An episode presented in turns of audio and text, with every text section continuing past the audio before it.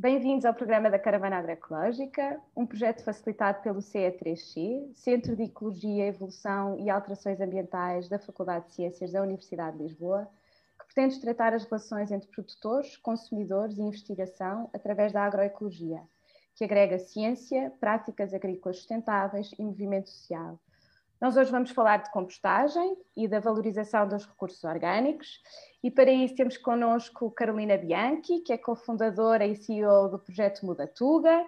Temos também Pierre Delcos, que é fundador do projeto Revolução das Minhocas. E temos Inês Santos, também aqui do, projeto da Caravana Agroecológica. Um, eu queria só pedir à Carolina e ao Pierre para uh, se apresentarem. Podemos começar pela, pela Carolina e para apresentarem, explicarem só o que é que são os vossos projetos. Ok. Muito obrigada, muito obrigada por cá estar. Olá a todo mundo, obrigada Carlota pelo convite, estou muito feliz de estar aqui, muito feliz de ver um rosto conhecido também. É, então, eu sou a Carolina, eu originalmente sou de São Paulo, do, do Brasil, mas já estou cá em Coimbra há quatro anos. Eu sou bióloga de formação, e tem alguns estudos pós-graduados em riscos ambientais e biodiversidade. E eu sou apaixonada pelas minhocas desde 2010. É, sobre a Mudatuga, já era um projeto que a gente queria criar há muito tempo, eu e uma amiga minha, desde, acho que deve fazer no mínimo seis anos que a gente tem pensado num projeto juntas, e com a pandemia, como tanta gente, nós criamos coragem para dar o pontapé. É, Trata-se de uma startup, mas uma startup está muito focada na educação ambiental e na transformação social. Nós queremos transformar a sociedade, daí vem o nome Muda Tuga. E a gente faz educação ambiental. Estamos agora, a, em agosto, abrir a empresa e começar vários outros projetos super interessantes. A nossa incubação ficou super bem. E nós estamos a focar em, principalmente em minhocas e bocashi como método de compostagem, mas também a gente trabalha com termofílica comunitária e a takakura, também é a nossa queridinha. E eu estou muito feliz de estar aqui para falar tudo sobre a Mudatuba. Não quero deixar muito tempo, porque tem ainda o Pierre aí para se apresentar. Muito obrigada, Carolina. Pierre? Bom dia e obrigado à Caravana Agroecológica por uh, todos os projetos e pelo convite. Sou o Pierre das Minhocas, uh, fundador da Revolução das Minhocas. Como o sotaque diz, uh, sou franco-mexicano, uma mistura assim que viajou por muitos países até ficar apaixonado pela vida rural em Portugal, que conheci fazendo voluntariado em quintas biológicas, uma, uma atividade que recomendo a toda a gente a pegar o tempo livre e fazer férias grátis para aprender e trocar conhecimento.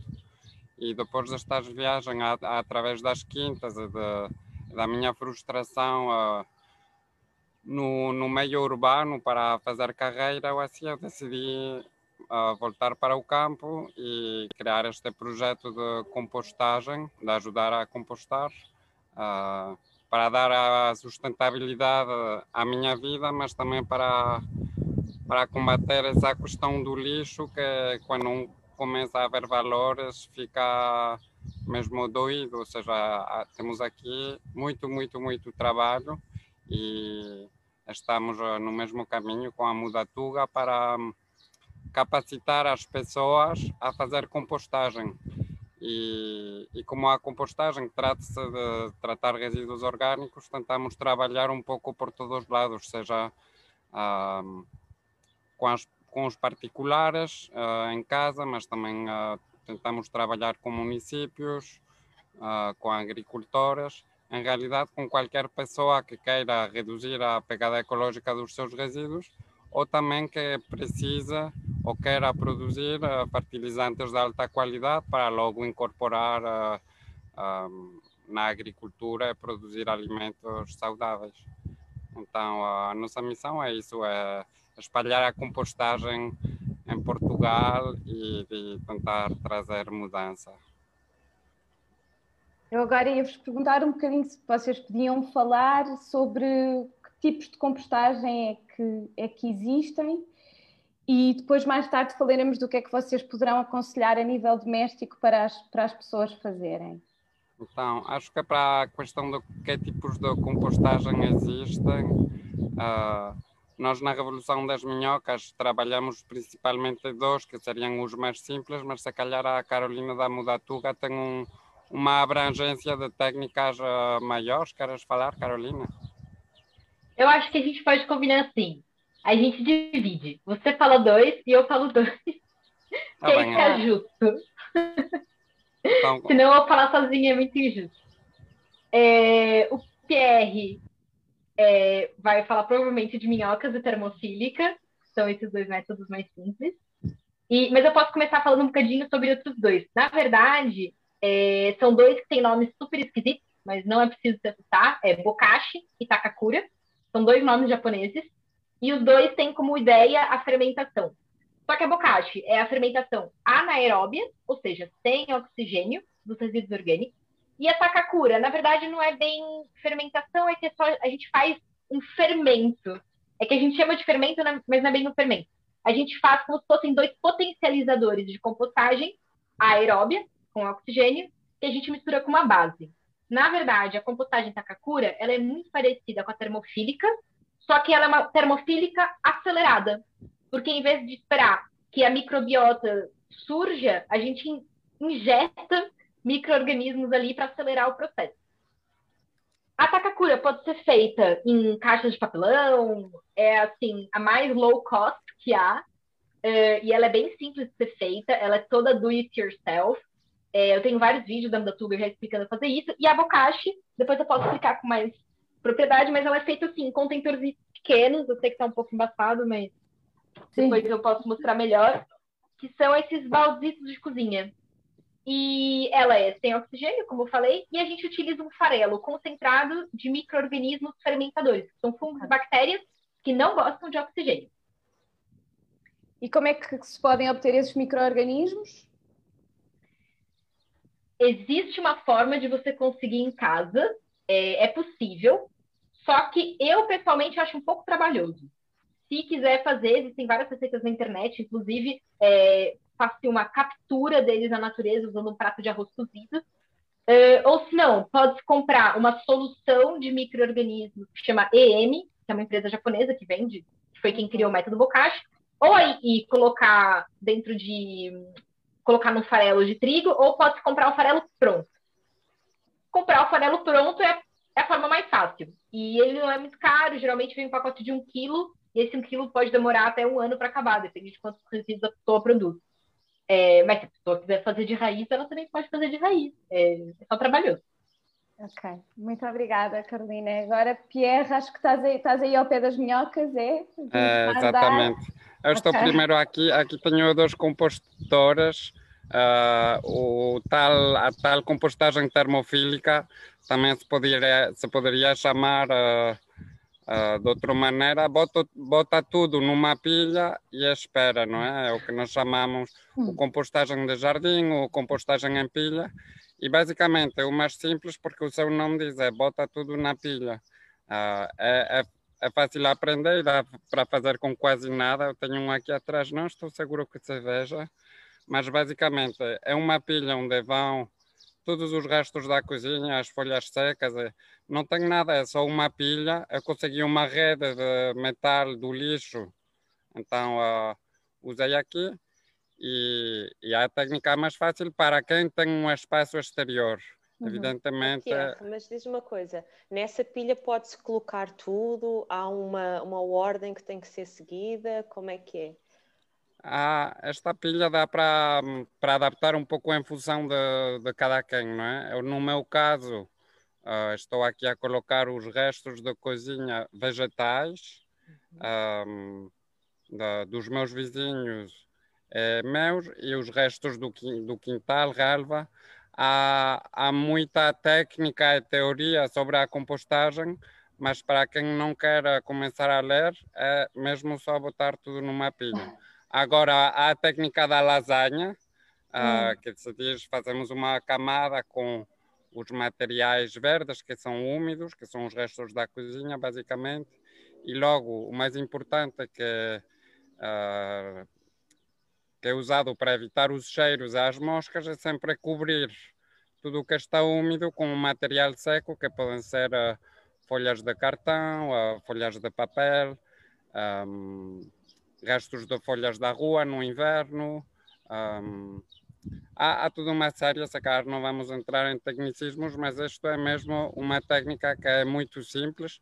Uh, logo nós falaremos dos recursos que temos, é uma questão de lista de ingredientes que podemos colocar e que não podemos colocar.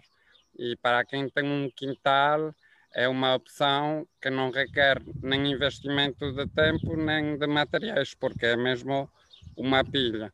Logo, é, podemos uh, ir mais longe, há sistemas com paletes, há sistemas, uh, há compostores que são mais bonitinhos e que são mais simpáticos de ter num espaço com uma estética mais curada, mas basicamente resume-se a deixar a matéria fazer o que faz na floresta, que é apodrecer no chão.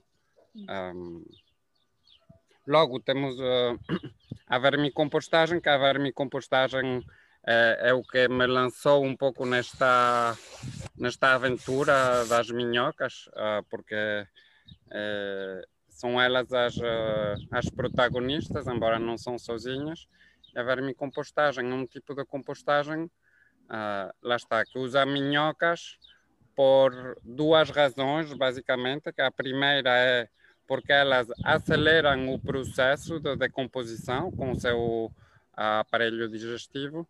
E isso tem a grande vantagem de que pode funcionar no interior da casa. Eu agora logo vou mostrar só um pequeno vermicompostor. Qual é a outra grande vantagem? É que elas produzem um adubo que é reconhecido uh, pelos agricultores, pelos agricultores por ser de alta qualidade é tão, tão bom que, infelizmente, nem na agricultura bio é geralmente é usado porque é, é caro de comprar. Uhum. Enquanto fazer em casa é muito, muito, muito, muito, muito barato. Um, dá para fazer com todo tipo de sistemas. Eu tenho aqui à minha direita um minho banco, um uhum. banco onde vou me sentar agora, ou seja, esta é mobília ah, e a mobília também, ok. Este é um banco Bem que não, está a, que não está a ocupar espaço nem a estragar a vista e é uma banheira onde temos as minhocas que estão a fazer essa decomposição da, da matéria. Quando nós falamos da alta qualidade um, do composto, também podemos considerar o aspecto de quantidade, porque elas produzem dois tipos de fertilizante, que é o sólido, que como quem começa a fazer compostagem sabe que demora muito, muito, muito, muito tempo em produzir composto. Nós falamos de 6 a 12 meses para poder tirar matéria, mas esta, esta técnica da vermicompostagem permite uh, permite tirar também o líquido das minhocas que elas produzem semanalmente, ou seja, é um fertilizante líquido que pode ser integrado em sistemas de rega uh, a baixo custo e tem, uh, tem a grande uh, mais-valia de que é um fertilizante que alimenta as plantas, mas também alimenta o solo, porque está carregado de micro-organismos que uh, são que fazem o solo viver e trabalhar e fazer a decomposição diretamente na horta, raízes, uh, nas raízes das plantas que queremos cultivar. Pierre, que minhocas é que são estas? São tipo, se calhar vocês os dois podem explicar que, quais é que são estas minhocas, porque não são umas minhocas quaisquer que se usam na vermicompostagem, não é? Uhum. Sim, a gente até pode mostrar. Pierre tem a deles aí, dele ah, aí, eu tenho as minhas aqui. E tu é... tens isso, mostra, tu tens, tens, tens quantos contentores aí, Carolina? São três? Esse daqui ah. são só três. Mas assim, esse daqui não é um minhocário adequado para toda a gente. Ele é pedagógico, ou seja, normalmente a gente não vai fazer um, um vermicompostor transparente, tá? Porque as minhocas são sensíveis à luz. Mas como a gente precisa ensinar as pessoas, algumas voluntárias estão aqui dentro um, então, assim, como vocês podem ver, esse daqui tá muito fixe agora. porque eu tenho aqui sementes de. Acho que essas daqui foram de meloa, que Ok. decidiram crescer aqui em cima. Então, eu acho que uma das coisas mais importantes, que com certeza o Pierre vai concordar comigo, é que um verme compostor é um ecossistema vivo. Ou seja, tem aqui dentro ácaros, tem aqui dentro minhocas, tem aqui dentro vida crescendo. Não é para ter mosca, mas o resto tem. Pois. É, e essas são as minhocas californianas. As minhocas californianas têm duas espécies, que são praticamente indistinguíveis, que é do gênero Erisenia. E elas, na verdade, não são da Califórnia. Elas são originárias da, Ah, do continente europeu. E elas Ok. são vermelhinhas. Não sei se o Pierre quer complementar alguma coisa aí. Sim, ah, eu as o- então a, a minhoca da Califórnia, por que é que se chama da Califórnia e de onde é que ela vem? Ela é ah, europeia, então deveria ser as minhocas europeias, mas nós normalmente, e em nomes de plantas e de, e de animais, sempre há centenares de nomes para a mesma espécie. Ela foi chamada da Califórnia porque foi um californiano. Olhem aí a minhoca que a Carolina tem. Uma minhoca, Tá eu gosto. Oi a toda a gente, mas eu vou colocar ela de volta porque minha mão é muito quente para ela. ela não é para brincar muito, não. Só para dar um oizinho. Uhum. Eu gosto de chamá-las mais por, pelo nome de minhocas vermelhas, porque a sua pele é mais vermelhada e já não dá essa confusão. Elas são da Califórnia porque no, no, no, há um século, mais ou menos, ou no século passado, digamos, houve um californiano que começou a fazer a vermicompostagem, tal e como fazemos agora em toda a parte do mundo, e começou a fazer negócio e foi mesmo um boom, como o boom do ouro. E toda a gente falava, ah, aquela minhoca da Califórnia, porque foi o californiano, mas ah, esta minhoca é europeia, então não se preocupem que ela não vai uma invadir as nossas hortas. Aqui temos outro Exato. sistema que é exatamente como o da Carolina, que é uma caixa, não é? Ah, esta foi feita com uma caixa ah, de plástico reaproveitada, Uhum. mas como vocês perceberam, a vantagem ah, deste tipo de compostagem é que pode ou se adquirir um vermicompostor ah, bonitinho ou se pode fazer com quase tudo.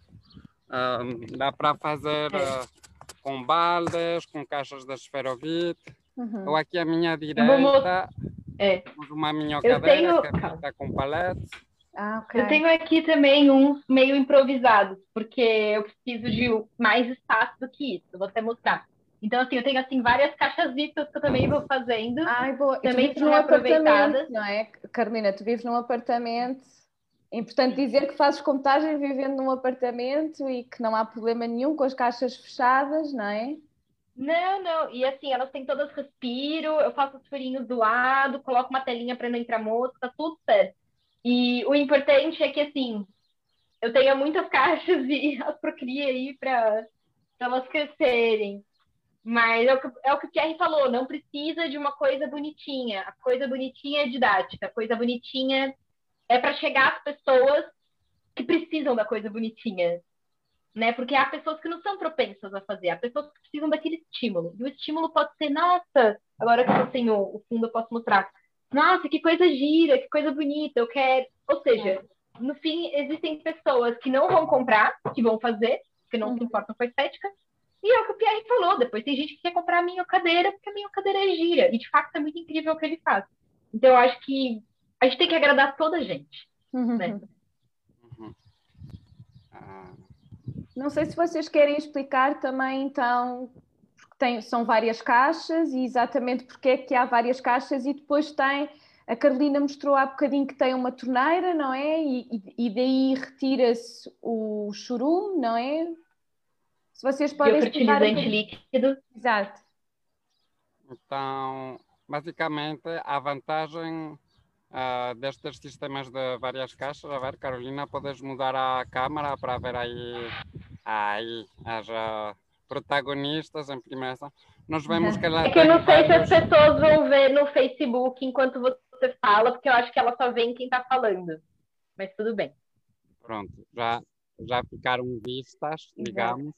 Um, este sistema é o que poderíamos chamar o sistema de tabuleiros, uh, não é o que eu uso nas minhocas, mas é importante salientar, uh, e obrigado Carlota por lembrar, é, é que com este sistema nunca é preciso nem tocar para a minhoca, nem olhar para ela, que pode fazer confusão. A minhoca é um animal do qual não fomos uh, criados à proximidade no século anterior. E, este sistema é porque elas começam a, a comer no primeiro tabuleiro, e enquanto o primeiro tabuleiro, que é o de baixo, fica cheio, nós podemos encher o segundo tabuleiro. E nós uh, direcionamos as minhocas com a comida. É um sistema de migração, é um pouco a armadilha. Ou seja, que quando o primeiro tabuleiro está cheio e nós começamos a encher o segundo tabuleiro, as minhocas naturalmente vão ir à procura da comida e vão migrar para cima, de tal maneira. A ver, Carolina, fala. Tem os furinhos. Okay. Conseguem ver os furinhos? Sim. Uhum. Também tem a etiqueta. Mas tem os furinhos. E, e, e elas vantagem, conseguem migrar. A vantagem desse sistema é que quando uh, acabaram a comida no primeiro andar, elas vão para o segundo andar. Uh, vamos seguir alimentando-as alimentando aí. E quando o segundo andar estiver cheio, o primeiro andar já vai estar, por um lado, com a matéria pronta e, por outro lado, a maioria das minhocas já terão migrado para o lado superior, pelo que nós vamos colher. Vamos fazer a separação uh, do composto e das minhocas sem ter que fazer nada, ou seja, é automático. E, e eu acho, Pierre, tu já mencionaste, mas pudesses de repetir, uh, quanto tempo é que precisam as minhocas para depois deixarem, o, ou seja, a terra já para podermos utilizar, ou uh, na nossa horta, ou nos nossos vasos, onde, quanto, quanto tempo é que mais ou menos é que demora o processo de compostagem, não é? Eu gosto esta questão do tempo é, segundo me, depois vamos perguntar à Carolina também, estou curioso de, de, de saber as qual polémicas, é a não é que vocês diziam antes, falavam das polémicas. Mas, mas depende, depende um pouco do, do sistema, depende da alimentação, depende da... Ou seja, um minhocário, um sistema vivo, é como se nós nos pedimos... Uh, não sei, mas é uma resposta quase difícil de saber, só se for num laboratório a 20 graus, com comida constante, umidade a 80%, ali podemos Exato. dizer que elas comem uh, o equivalente do seu peso, mas é, estes números são só para investigadores. Uh, o tempo que demoram, eu normalmente digo é que é muito, e uhum. ainda bem, porque se queremos uh, reconectar-nos com a terra também através deste processo, também num apartamento, que é isso que é bonito. Uhum. Temos que voltar a aprender uh, o que os nossos avós agricultores têm uh, na genética, que é a paciência. Uhum. nós na cidade queremos que elas comam tudo, Exato. Queremos que elas Sim. comam tudo rápido, eu quero já ter composto, porque amanhã tenho que adubar. então, olha, vai tomar um café, observa e, e volta a ir. Então, a minha resposta, normalmente, para as pessoas que me dizem quanto tempo, como é que eu saibo, é, é um sistema que nós temos que. É como um, um animal doméstico. Quanta comida que come o gato? Vamos ver, dou-lhe um pouco, comeu tudo, vou dar um pouco mais Uh, é ir observando, não é? E a observação, claro. tal como dizeste, a observação é a base da aprendizagem. Ah, então, uhum. a nossa resposta é paciência e observação. Pierre, falaste Carolina... Só para complementar. Eu queria só fazer uma pergunta, Pierre, porque falaste aí da umidade e, por exemplo, é necessário adicionar água a estes vermicompostores ou não? Basta a própria umidade do, do, dos, dos resíduos orgânicos que colocamos? É então, é suficiente? Uhum. É uma boa pergunta. Vou, vou, responder a esta e logo se a Carolina faz o seu complemento. Um, as tarefas também não é difícil, é muito fácil uh, fazer vermicompostagem. E as tarefas do dia a dia uh, são duas, que observar e alimentar caso for preciso, ou seja, uma questão de incorporar alimento. E a segunda tarefa que nós fazemos no dia a dia é controlar a umidade. Uh, então, se ficar seco, uh, podemos incorporar água, e se ficar úmido demais, também uh, vamos incorporar materiais secos que vão absorver o excesso de umidade. Agora, é verdade que nós podemos, em, sobretudo para agricultores que estão a precisar de muito composto líquido, que se produz numa semana, é muito rápido, nós podemos, se temos um vermicompostor que consegue escoar a água toda, nós conseguimos forçar um pouco o sistema, a palavra não é essa, mas um, e produzir mais líquido regando mais. Mas aí já é um pouco mais técnico. Carolina, qual é a, a, o teu ponto de vista? É, sobre o tempo que demora, eu achei muito bom que você falou isso da paciência. É exatamente isso. Mas, por exemplo, claro que o Pierre deve ter mais ou menos noção do tempo que demora. Eu, por exemplo, que tenho caixas diferentes, sei que dependendo do tamanho da caixa, da quantidade de minhocas que eu tenho ali dentro, o tempo que demora é diferente. Por exemplo, essas pequeninas, uh, isso daqui vai embora muito rápido, porque a caixa é mais pequena, é pouca coisa e tem muita minhoca aqui dentro. As caixas grandes pode demorar dois meses, tá? Dois meses na boa. E eu acho interessante a gente entender que dois meses não é muito tempo. Porque, na verdade, pensa assim, o tempo que aquilo demorou para ser semeado, para crescer, faz sentido que também seja um tempo mais ou menos similar para né, degradar e voltar a ser nutriente. Então, eu acho isso muito importante. Depois, eu acho assim, com a utilização, as pessoas que têm o vermicompostor em casa vão aprendendo. O meu vermicompostor demora X tempo uhum. e vai pegando a prática. Isso é uma questão assim de um ano de uso. É, mas eu acho assim que não é para ter pressa. Depois, outros métodos, por exemplo, a bocashi, a takakura, elas são mais rápidas. E aí tem mesmo a questão do tempo, por exemplo. Depois eu posso explicar um pouco melhor isso, só para não fugir muito do assunto das minhocas. Mas a bocagem, a gente deixa a fermentação duas semanas. Hum. Esse é o tempo que precisa. É, a partir do momento que a caixa está cheia. E depois a degradação no solo são mais duas semanas. É sempre intervalos de 15 dias. É mais dinâmica, mas também o resultado é outro. É outro tipo de produto final que a gente obtém. Em relação a regar, é, eu nunca precisei regar um, um compostor. O que eu já fiz e recomendo, tenho falado muito nas redes sociais, é que, por exemplo, o Pierre tem a vantagem de viver e ter as minhocas aí na natureza, ou mais ou menos na natureza. Quando a gente tem um verme compostor em casa, o que, que acontece agora no verão, por exemplo, é que o verme compostor pode ficar muito quente. E as minhocas não têm um terreno inteiro para fugir, elas são confinadas aqui dentro. Então, eu tenho que ter atenção e tenho que fazer de tudo que eu posso para que elas não ressequem e não cozinhem aqui uhum. dentro. Então, por exemplo, quando está muito seco, eu tenho colocado. Existem aquelas bolsinhas de gelo. Ou seja, não é gelo.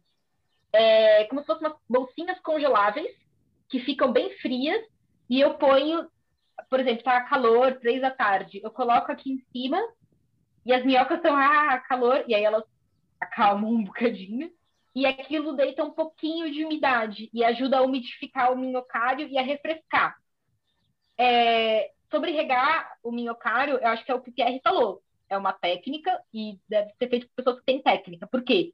Se vocês encharcam demais o minhocário, o solo pode ficar compactado. Se ficar compactado, falta oxigênio e a minhoca morre. então mal. tem uma umidade. E cheira muito mal.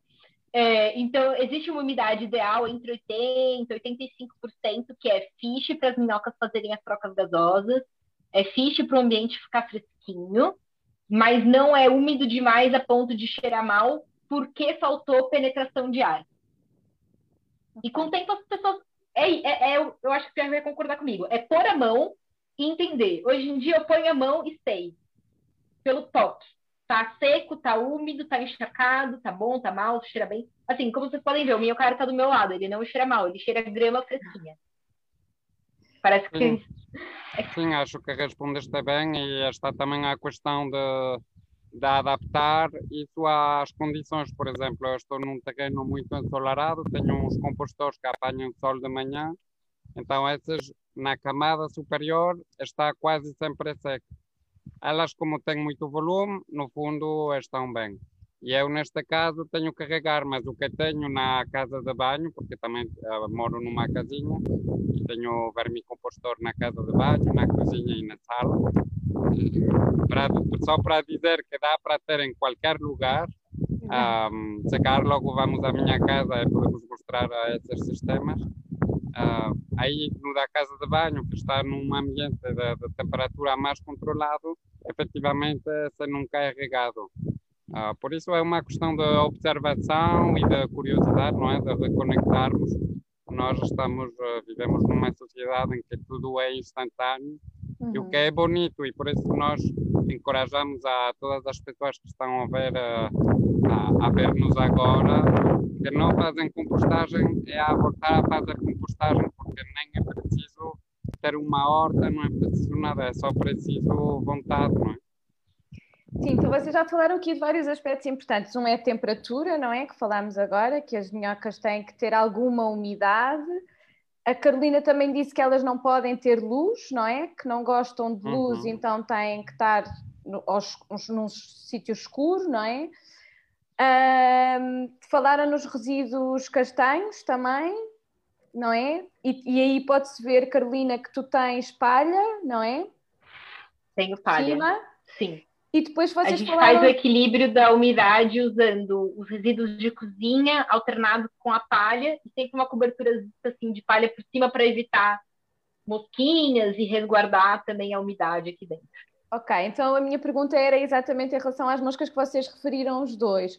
Como é que as pessoas podem evitar ter, ou seja, quando guardam os resíduos, não é? Os, quando vão uh, uh, guardando os, os restos das frutas e dos legumes, como é que impedem de que apareçam moscas para depois, não é? Porque se as moscas estiverem num sítio, depois vão estar também, não é? Na, no, uhum. no vermicomposto, na, quando fizerem a compostagem. Por isso, como é, como é que se evita então de as moscas? Queres responder? Guardar os resíduos. Fechar os resíduos. Sim, eu digo se temos um problema, antes de olhar para a solução, temos que observar o problema e perceber que é que isso nos está a indicar. Igual que, por exemplo, em agricultura, vemos uma erva daninha, em vez de deitar lá fora, podemos perceber qual é essa erva e que é que ela nos está a dar de informação. Tudo, tudo traz uma informação.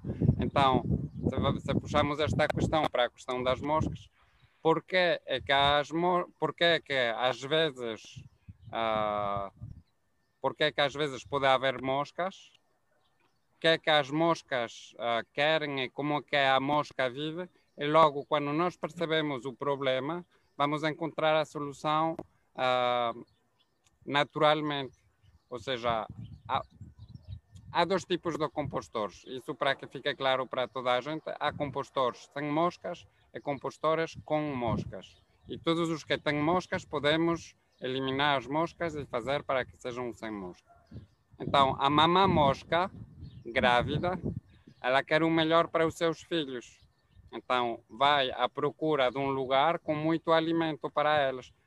O nosso compostor, que tem muita fruta e legumes em decomposição. Ela chega no compostor, põe os ovos e vai embora nós abrimos a tampa, aparece uma nuvem de filhos de mosca por todos os lados. Então, já percebemos que nós, primeiramente, temos que evitar que a mamã mosca consiga pôr os ovos uh, onde, onde tem a, a comida. Daí usamos a tal cobertura, vamos fazer uma barreira física contra as moscas. A Carolina tem, nos mostrou uma rede uh, mosquiteira. Eu uso muito cartão, eu não tenho acesso à palha aqui, ou uso-a para outras coisas. E então, por exemplo, uso muito cartão, cartão que molho um pouco e faço uma barreira com várias camadas de cartãozinhos pequeninos, cartões grandes, uh, 10 centímetros de cartão por todos os lados, já para evitar que a mosca uh, consiga pôr os, os, ovos.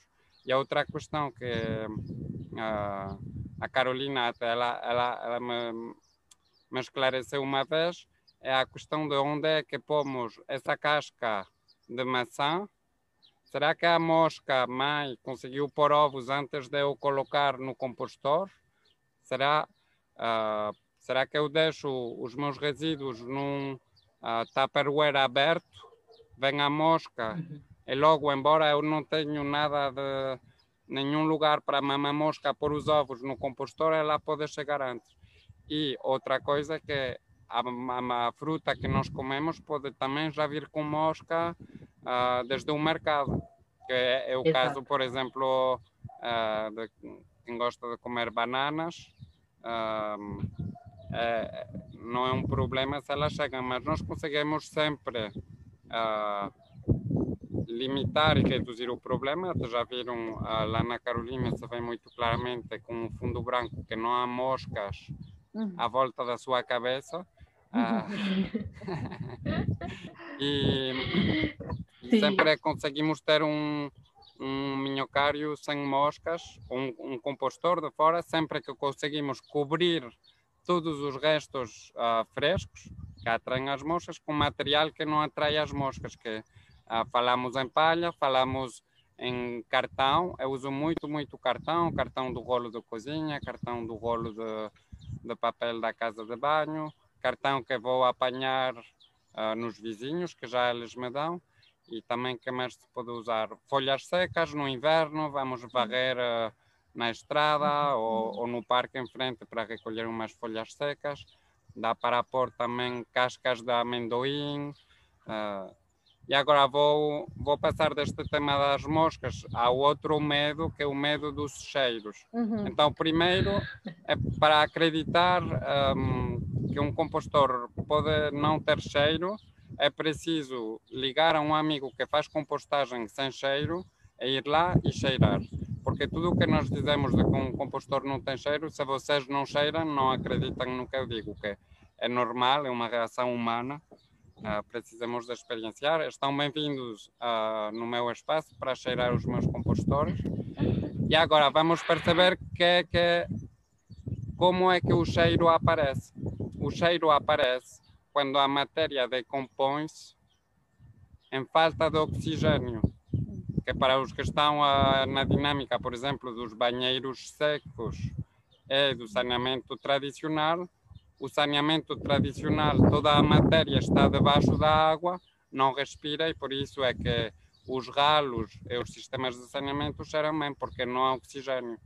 Agora, nós, quando vemos, abrimos um contentor do lixo e cheira mal, já podemos fazer essa clique. Olha, falta oxigênio aqui. Se houvesse oxigênio, se calhar não cheirava mal. E no nosso compostor é igual.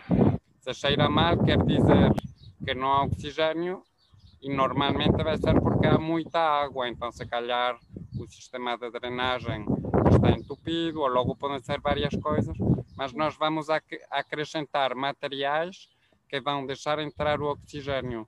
Eu falo de material estruturante, que pode ser casca de amendoim, casca de frutos secos, ramos, materiais grossos, que vão sempre deixar umas bolas de ar para aquilo não ficar ensopado um, nos restos da melancia, não é? Que vão uhum. fazer aquela ensopagem.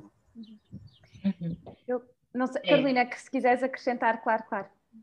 Eu ia só fazer um comentário sobre o que ele falou, várias coisinhas que ele foi falando, é, sobre guardar a matéria orgânica 100%, a gente tem que sempre colocar, a muda tudo a gente fala assim, guardem dentro de um pote fechado, com tampa dentro do frigorífico. Porque assim, assim tem 100% de taxa de acerto. Porque às vezes a pessoa deixa em cima da pia, só que tá calor, aquilo apodrece, e quando vai para o compostor, o resíduo já está com um cheiro estranho. Um, por exemplo, a, a, questão das bananas. Eu, às vezes, antes de comer a banana, eu já passo ela por água, como, e depois já guardo a casca rápido. Porque assim eu sei que não, não vai criar mosquinhas. E ainda sobre odor, eu acho interessante a gente fazer também essa, essa ponte, porque o odor ruim, de fato, são os resíduos sem oxigenação nos métodos que precisam de oxigênio. Mas nos métodos que não precisam de oxigênio é o contrário. Então, por exemplo, quando a gente faz a compostagem bocashi, ela não tem odor desde que não haja oxigênio. E o jeito de saber que o seu compostor bocashi está com algum problema, alguma falha de encaixe ou entrada de ar, é porque assim que entrar no bocache, ele vai cheirar mal. E não pode, não pode entrar. Por isso que a gente aconselha é, menos o do it yourself do bocache do que, por exemplo, do minhocário. Porque é muito mais difícil fazer um, um recipiente totalmente hermético, uhum. né? De bocache e garantir que não vai entrar oxigênio. Então, por exemplo, se vocês olharem esse compostor aqui, como é que ele funciona? Ele tem uma tampa totalmente lacrada e a única saída que tem é essa torneira. E essa torneira, ela fecha e abre de uma forma... E ela tá super firme. Uhum. Então, ele tá o tempo todo fechado. Eu abro algumas vezes, duas vezes por semana para tirar o chá e acabou. Não pode ficar aberto, mesmo. E é assim que eu garanto que ele não vai cheirar mal. Então, isso daqui eu acho que é o que faz confusão para as pessoas, porque o bocache não vai oxigênio e não vai matéria seca também. É zero matéria seca. Então, não precisa de folhas, não precisa de nada. Aqui não tem jardim, também pode dar jeito. Eu agora queria vos perguntar, nós estávamos aqui a falar de compostagem doméstica, não é? De como é que as pessoas podem fazer em casa, mas eu ia vos perguntar, vocês também uh, dinamizaram projetos de compostagem comunitária e queria que vocês explicassem cada um de como é que isso foi implementado e em que contexto um, é que o fizeram. Não sei quem é que quer começar, então podem. Vai tu, Carolina, se queres. Ok. Então, assim, a Mudatuba fez o piloto de compostagem comunitária e a gente tomou a decisão de fazer de forma independente, porque a gente queria testar algumas hipóteses nossas naquela, naquela altura. Isso foi em novembro, dezembro do ano passado. Então, eu vivo em Coimbra uhum. e nós fizemos o piloto aqui com dois compostores comunitários em Coimbra. E por ser um projeto piloto, nós decidimos que o mais importante era testar a dinâmica das pessoas, e então a gente acabou por construir o próprio compostor, que foi bem divertido, um pouco como o Pierre faz ali. Então, nós construímos com as nossas próprias mãos dois compostores comunitários em duas casas comunitárias diferentes, para a gente poder comparar o resultado da participação das pessoas, das dinâmicas. Eh, a gente fez o acompanhamento de tudo. A gente estava sempre em contato com as pessoas por WhatsApp, por e-mail, por telefone. Uh, a gente passou muitas vezes ali no, no compostor para estar sempre a ver, etc. E a gente fez esse projeto piloto porque a gente queria entender qual seria, de fato, a taxa de adesão das pessoas, o que, que motiva, o que, que desmotiva. Porque fazer compostagem a gente já sabia. O que a gente não sabia é o que é que, de fato, faz um projeto de compostagem comunitária, dá certo ou dá errado. Então, foi assim, foram muitos aprendizados, foi muito interessante. Agora a gente está querendo expandir essa ideia, né? Já existem várias câmaras que têm projetos de compostagem comunitária, o Pierre já fez um monte, é, e a gente quer apoiar nesses projetos também. E a gente quer levar a nossa perspectiva, porque, assim, eu acho que muitos projetos já existentes de compostagem comunitária, todo mundo sabe tudo sobre o que, que tem que fazer para dar certo, mas eu acho que uma, uma abordagem interessante da Mundatuga foi entender o que, que as pessoas querem, o que, que as pessoas precisam para estarem motivadas. Porque muitas vezes a pessoa entra ali no começo, ah, que interessante, depois a pessoa sai. Então, eu acho que esse foi o aprendizado valioso que a gente conseguiu no nosso. Foi bem legal. E o que é que foi e o que é, e o que, é que realmente motivava as pessoas então a continuar eh, a, a, a, compostar e o que é que elas no fundo vos, vos transmitiram que eram as vossas necessidades e vontades? A gente acha que vai ser que elas precisam de informação, é, enfim, elas precisam de tudo isso. Mas o que elas mais precisavam para continuar era pertencimento. E quando a gente tem um projeto que é feito, por exemplo, um, que tem algumas formações iniciais, mas depois não tem uma formação de uma comunidade, uhum. ou, por exemplo, um compostor comunitário, em que as pessoas que usam o compostor não se conhecem, Mas... é diferente de um compostor comunitário que as pessoas que usam o mesmo compostor comunitário se conheçam. Uhum. E esse elo, na verdade, é uma das coisas que vai realmente manter as pessoas mais ligadas ao projeto. Porque enquanto não for obrigatório, as pessoas vão fazer porque elas querem. E para elas quererem, elas têm que criar esse sentimento. É mesmo tipo uma emoção, uma conexão emocional com a questão da compostagem. Então, é, vamos fazer então um grupo, vamos conversar todo mundo o tempo todo, vamos estar em contato, vamos trocar e-mail, vamos trocar telefone, Uhum. É, a pandemia estragou um bocado isso, mas vamos fazer um piquenique uhum. em volta do compostor, provar que ele não cheira mal e que uhum. qualquer pessoa pode sentar ali ao pé e tá tudo bem. E a gente acha que hum, talvez, né, em Portugal, isso ainda tenha sido pouco explorado, porque às vezes é muito burocratizado. Uhum. Né? É um projeto municipal. O projeto municipal é burocrático. Ele não é um projeto que nasce das pessoas. É um projeto que é vertical, ele é imposto. E a gente queria tentar fazer o inverso, que a Budatuga realmente acredita no poder da comunidade, no poder do uh, bottom-up, em vez do top-down. Uhum. E os, os, os compostores continuam a ser utilizados aí em Coimbra? Sim. Pierre, o que é que tu achas aqui da, da experiência da Carolina? Para ti também tem sido semelhante?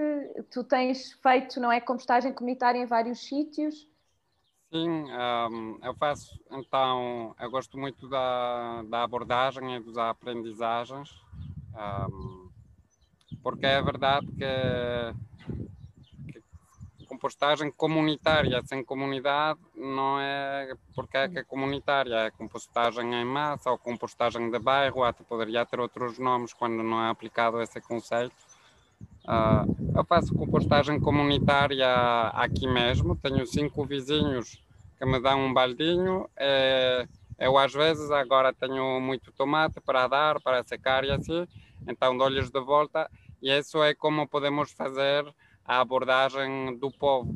Seja, qualquer pessoa que tem um terreno, um sistema de compostagem que consegue uh, compostar mais do que do que o seu, ou seja, basicamente quem tem um espaço exterior ou uma ou uma adega muito grande para fazer vermicompostagem ou assim, nós, o que nos levou a mim e a outras pessoas que conheço a montar micro redes de compostagem é a necessidade de ter o composto barato e de qualidade. Ou seja, eu aqui preciso para, para cultivar o que eu como, uh, com os meus resíduos não, não chega. E, e falei com os meus vizinhos e expliquei. E cada dia dizemos olá, está tudo bem?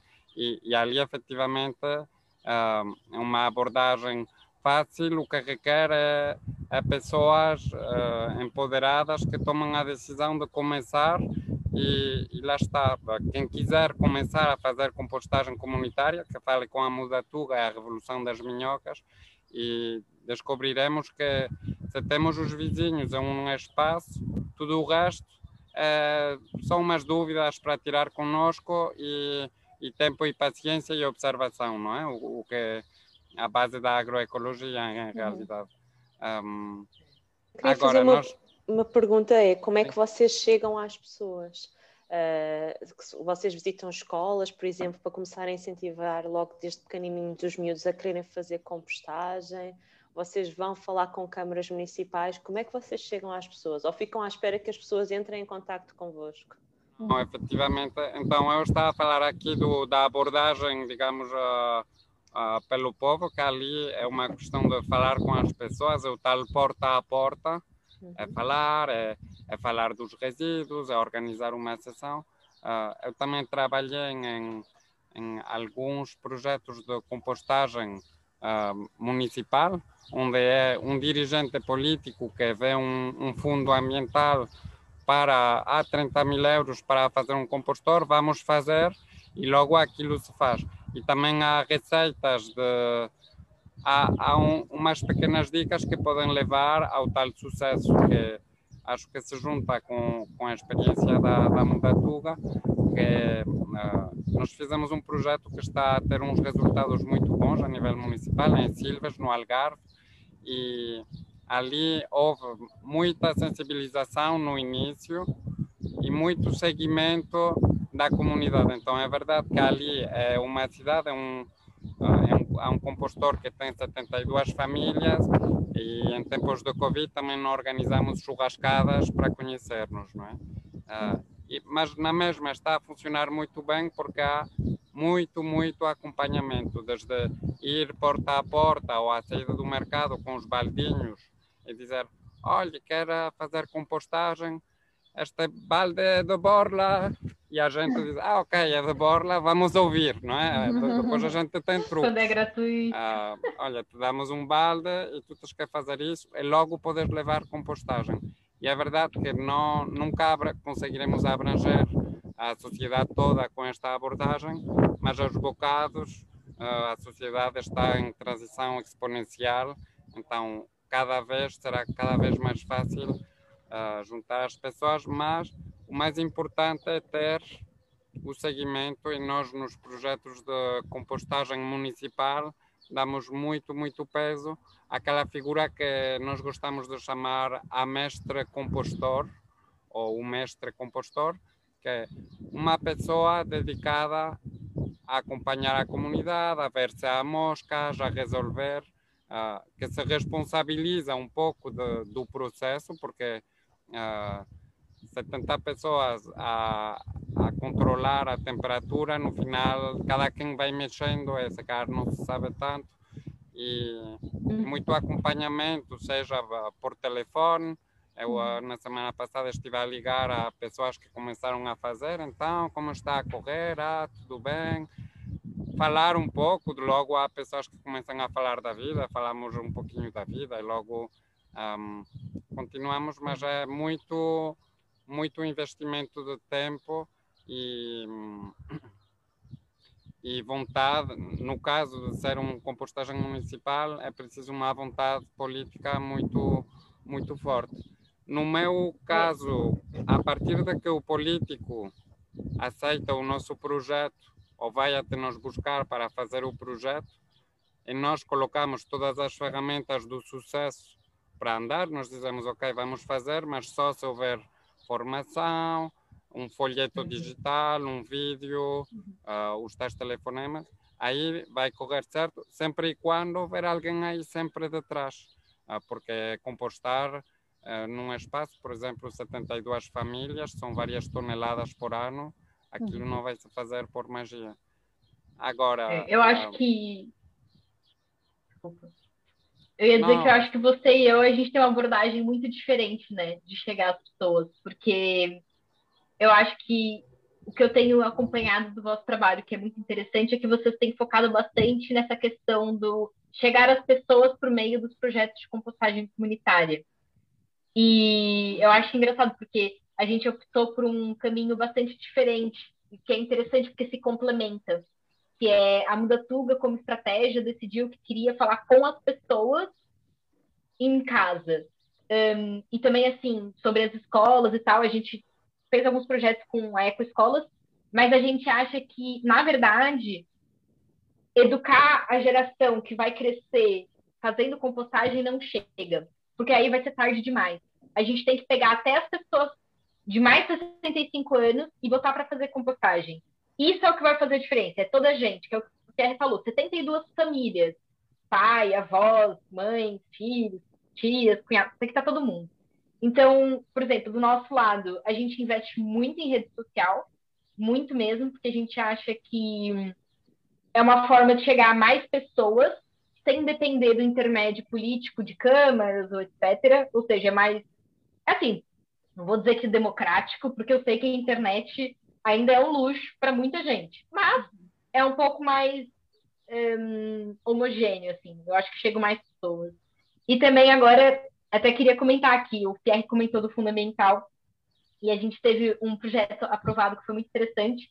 E, por exemplo, nos próximos meses a gente vai fazer, tipo, workshop para 500 pessoas, online, offline, tipo, bocache, minhocas, vai ter horta, vai ter assim. A gente criou uma escola um, e um dos focos da escola, que é, é chegar a mais pessoas, mas um dos focos da escola é a Universidade Sênior. Então, a gente quer levar a compostagem para pessoas que, por exemplo, não, não vão me ver os meus reels no Instagram, porque não é, não é a cena delas. Ou seja, quem não vai nas coisas do município, quem não está na escola, ou seja, como é que a gente chega às pessoas da terceira idade, né? Eu acho que a Mudatuga tem focado bastante nisso. Quero chegar aos jovens, e para chegar nos jovens, a minha estratégia é Instagram.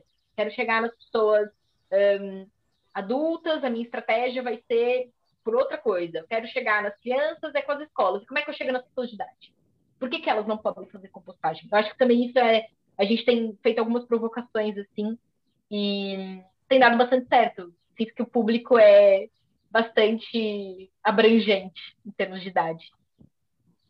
Olhem, nós temos mesmo que ir terminando e agora, para, só para finalizar, eu ia-vos perguntar uh, para vocês explicarem um bocadinho os recursos que vocês têm disponíveis para as pessoas poderem aprender mais sobre compostagem, sobre os benefícios e também poderem começar a fazer compostagem em casa ou desafiarem a sua comunidade, os seus vizinhos para fazerem uma compostagem comunitária. Um, sei que vocês têm vários recursos, podiam explicar onde é que se podem encontrar e o que é que há antes de, de, finalizarmos. Nós depois também partilhamos os links todos quando, quando partilharmos a conversa e assim as pessoas também podem consultar.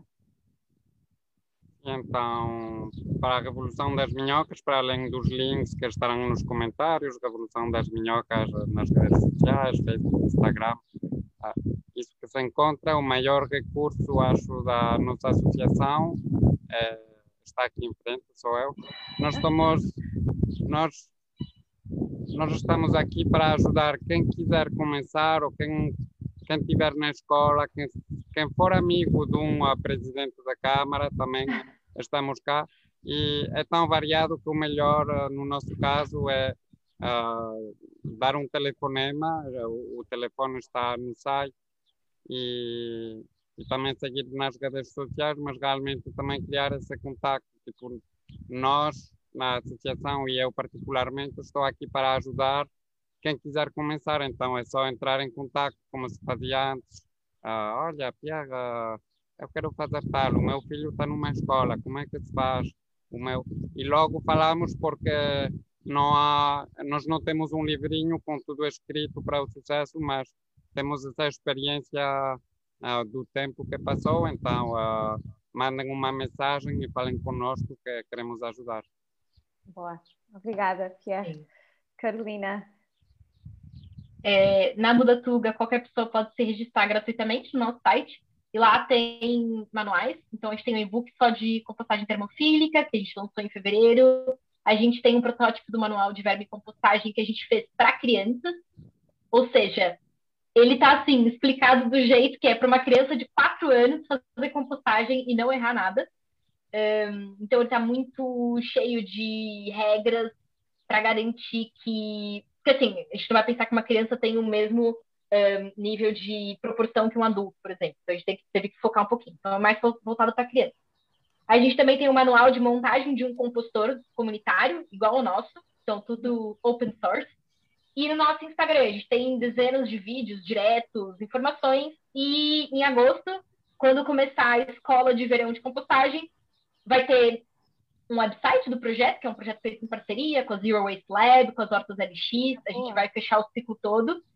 E as pessoas vão poder acessar todos os PowerPoints das aulas, todas as aulas gravadas e um booklet de bocashi. Então também vai estar lá, gratuitamente também, tudo gratuito. Por acaso agora enviaram-me uma antes de fecharmos, uma pergunta de alguém que quer que, que explique o que é que é o bokashi assim rapidamente, colocou uma pergunta no Facebook. Então, o bokashi é um tipo de fermentação anaeróbia. Eu vou basicamente, em 5 segundos, coloco, abro a tampa, é que esse daqui é um novo, então ele não tem nada. Ele tem só os pertences aqui dentro. Abro a tampa, coloco os meus resíduos dentro, amasso e amassar é para tirar o líquido e para tirar o oxigênio com uma pazinha assim, amasso os meus resíduos. Depois eu tenho o farelo, eu não vou abrir isso daqui porque isso daqui é para venda. Depois eu tenho o farelo, então eu vou jogar o farelo aqui dentro e fecha a tampa. Isso é o jeito mais prático de explicar. O que, que vai acontecer aqui dentro? Fermentação anaeróbia dos resíduos. Depois que estiver cheio, eu espero duas semanas. Depois de duas semanas, não sai daqui terra. Depois de duas semanas, sai daqui como se fosse um pickles de lixo de cozinha. Vamos okay. assim dizer, resíduo de cozinha. E a diferença é que eu posso colocar aqui até massa cozida com molho de tomate, carne, ah, okay. ossos de peixe, uhum. tudo isso pode ir no bocache. Porque depois da fermentação, aí o que, que eu faço? Aí eu posso colocar ou num compostor comunitário, ou no minhocário, ou na terra direto. Eu misturo na terra direto. Então, esse tratamento permite ampliar a gama de resíduos que são compostáveis por um tratamento de fermentação que amplia, é muito interessante. O bocashi é muito fixe. Para quem não conhece, esse ainda é grande, mas tem os pequeninos de 4 litros. Okay. E vocês também têm informação, Carolina, no vosso website sobre o bocashi para as pessoas consultarem? Ou no Facebook? Ainda não. Ok. Assim, a gente tem no Instagram os diretos, posts, vídeos, uhum. tem um monte de coisa. Mas a gente vai lançar agora um booklet sobre bocashi okay. da Mudatuga, que vai ser essa parceria da Escola de Compostagem. E isso vai ser lançado no dia 23 de agosto. Então, okay. procurem o Instagram da Mudatuga nessa altura. Tá bem, ok. Combinado. Vai ser o primeiro booklet do Bocashi de Portugal. Vai ser Depois envias-nos a nós essa informação e nós também, também divulgamos, ajudamos na divulgação. Sim. Pronto, eu queria, nós temos mesmo que terminar, peço imensa desculpa, mas é sempre assim, os programas de uma hora acaba por dar para pouco, tem que ser sempre assim um bocadinho a correr, porque há sempre muita, muita informação para partilhar. Eu queria vos agradecer eh, pela vossa participação e vou partilhar então estes links todos agora com a conversa. E pronto, muito obrigada. E nós agora vamos fazer um intervalo de um mês e o programa voltará no dia 2 de setembro. Voltamos à quinta-feira, exatamente no mesmo, no mesmo, à mesma hora, o mesmo formato. Muito obrigada, muito obrigada Obrigado a todos. Obrigada.